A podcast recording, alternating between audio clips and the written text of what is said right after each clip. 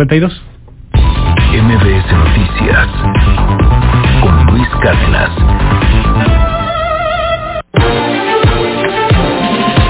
El populismo es buscar soluciones simples para problemas sumamente complejos. Vamos a quitarle todo lo que se robó Carlos Salinas de Gortari y lo repartimos entre el pueblo. Vamos a hacer una refinería gigantesca, maravillosa, para que la gasolina sea mucho más barata. Pues la cosa no es tan sencilla, por desgracia. Ojalá lo fuera, pero no lo es. La renuncia de Jaime Cárdenas, que el presidente dice se dio por cuestiones de fatiga, se dio por cuestiones de salud, pero cuando se filtra esta carta de renuncia, pues nos da cuenta de que la cosa no es tan sencilla. Sí, el sistema de enajenación de bienes podría tener un nombre maravilloso si se pone el que le puso justamente, instituto para devolverle al pueblo lo robado y, se siente la subasta y, se siente mucho, pero, pero eso es show, eso es espectáculo. Realmente lo que se ha recaudado por estas famosas subastas, pues no es tan representativo dentro del eh, presupuesto, dentro de la lana que se puede mover eh, para eh, programas sociales, para cuestiones que tengan un efecto directo en usted, en su vida, en la mía, en la de los mexicanos. Pero, insisto, lo que revela Jaime Cárdenas preocupa mucho, porque, pues, ¿cómo está que, que se roban las cosas en el instituto para volver al pueblo lo robado? ¿Cómo está que, que mutilas las joyas? Que, que, no sabes de dónde está el coche ese que está afuera, el que vas a subastar no tenemos muy claro de dónde es, o si siquiera lo podemos subastar.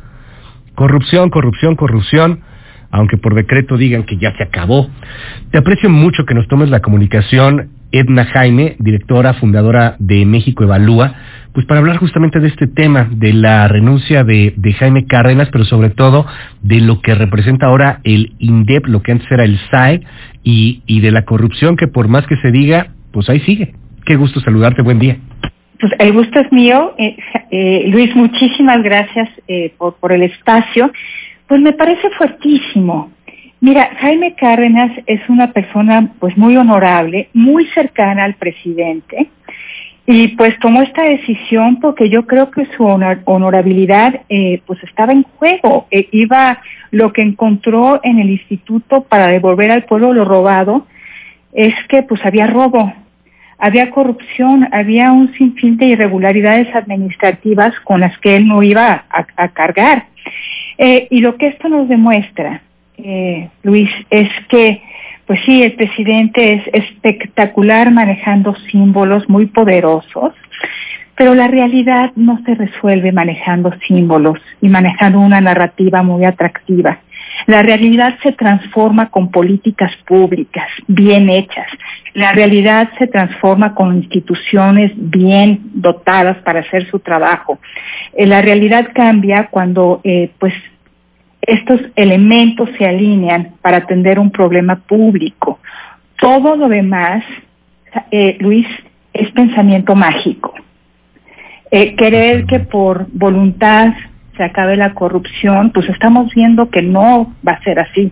Que este es un ejemplo de lo que sucede cuando no hay controles suficientes, cuando no hay una buena organización dentro de una institución pública, cuando no hay mecanismos de vigilancia y de fiscalización, pues esto se puede repetir al infinito con toda la compra pública que está haciendo el gobierno, con la contratación pública que está haciendo el gobierno. ¿Qué nos asegura a los mexicanos que no se siguen pidiendo moches? Si estamos viendo que en el instituto para devolver al pueblo lo robado sucede esto, pues imagínate lo que puede suceder con las muchas transacciones que hace la administración pública federal cotidianamente para eh, pues hacer su trabajo. Entonces, pues me parece muy duro, eh, muy dura la carta de Jaime Cárdenas, pero me parece que nos ponen a los mexicanos frente a la realidad. Eh, con discursos, con buenas intenciones, con el manejo magistral de símbolos, la realidad no está cambiando. La realidad no cambia, pero pareciera que la, percepción en una gran parte de los mexicanos, sí, Edna, y, y tú lo sabes muy bien porque el asunto de estar viendo los números con lupa el, el de acercarte, el de ver en dónde hay un desvío, etcétera, no, no es una tarea fácil, es una tarea complicada, es una tarea que, que inclusive es muy difícil de comunicar porque empiezas a ver en dónde pudo haber habido un desvío, por, por qué este contrato sí, por qué este contrato no. Ese, ese, esa tarea fundamental y para mí eh, imprescindible en una democracia, que es la de la rendición de cuentas y la de checar todo con lupa, por desgracia parece carecer de símbolo frente a la sociedad. Por eso yo te preguntaría cómo fortalecerlo, o sea, cómo fortalecer el hecho de, de que de que podamos entender, pues que no es tan fácil como que la FGR llega y te regalo dos mil millones y eso yo los empiezo a repartir en una rifa que no es rifa de un avión que no es avión. ¿Cómo hacemos para combatir unos símbolos frente a la razón? ¿Cómo la víscera contra la razón? Mira, pues eh, realmente lo que nos plantea cotidianamente el presidente en sus conferencias mañaneras, pues son cosas, son mensajes muy atractivos. Entonces, pues ¿cómo contraponerlos? Pues decirle al presidente que pues necesitamos mejorar los mecanismos de fiscalización, que la Auditoría Superior de la Federación debe hacer mucho trabajo, pues es bien difícil que sus argumentos técnicos puedan tener el, el, pues, eh, el, el punch, enganchar a los ciudadanos como lo pueden ser los mensajes del presidente. Pero la única manera para acabar con la corrupción en este país va a ser fortaleciendo mecanismos de control, fiscalización, detección y sanción.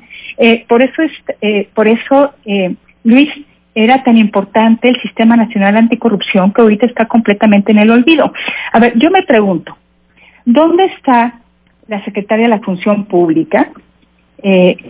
Porque estas irregularidades, el, órgano interno de control del Instituto para devolver al pueblo lo robado, pues evidentemente que debe de tener capacidad, si no, no sirve para nada, para detectar lo que detectó Jaime Cárdenas al llegar.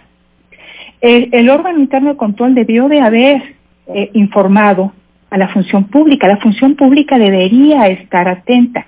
En lugar de estar persiguiendo a los enemigos políticos, eh, eh, de poner sanciones eh, desmesuradas, desproporcionadas a un a un medio de comunicación que no le que no le gusta por las críticas que lanza el presidente, pues debería estar muy atenta de cómo están funcionando las dependencias públicas, los órganos de la administración pública federal, es su trabajo. Si, si la función pública, el órgano interno de control estuviera haciendo su trabajo, esto ya estuviera detectado, ya hay, debería de haber investigaciones no, no hubiéramos necesitado eh, la renuncia de Jaime Cárdenas para enterarnos, para que se iniciaran procesos administrativos. Eso es lo que necesitamos construir. Por supuesto que esto pues no es atractivo hablar de procedimientos administrativos, de responsabilidades administrativas, de instrumentos de fiscalización, de pues pues no tiene no tiene el arrastre que pudiera tener una eh, subasta en los pinos de la rifa, de que lo regresamos, o sea, pero pues terminas con, con estas eh, verdaderas eh, decepciones, ¿no? O sea, te quedas... Pero Luis, si no cambiamos esto, si no, si no tenemos buenos mecanismos de control, si no cerramos los espacios de discrecionalidad y de corrupción, si no tenemos buenas leyes, si no tenemos transparencia, va a ser bien difícil pues desterrar este mal que nos ha afectado durante tanto tiempo. Y va a ser una decepción enorme enterarnos como está haciendo ahora, enterarnos de lo que pasa en este instituto, pues saber que pues en la obra pública hay adjudicaciones directas, amañadas, hay licitaciones que, que, en realidad no lo son, que no cuentan con las condiciones para hacer una licitación competida. Entonces va a haber una desilusión grande. Claro que pues el presidente es muy popular, se comunica muy bien, pero pues la realidad va a acabar imponiéndose y eso va a ser muy doloroso para los mexicanos que tienen una expectativa puesta en una transformación profunda, empezando por este tema que es la corrupción.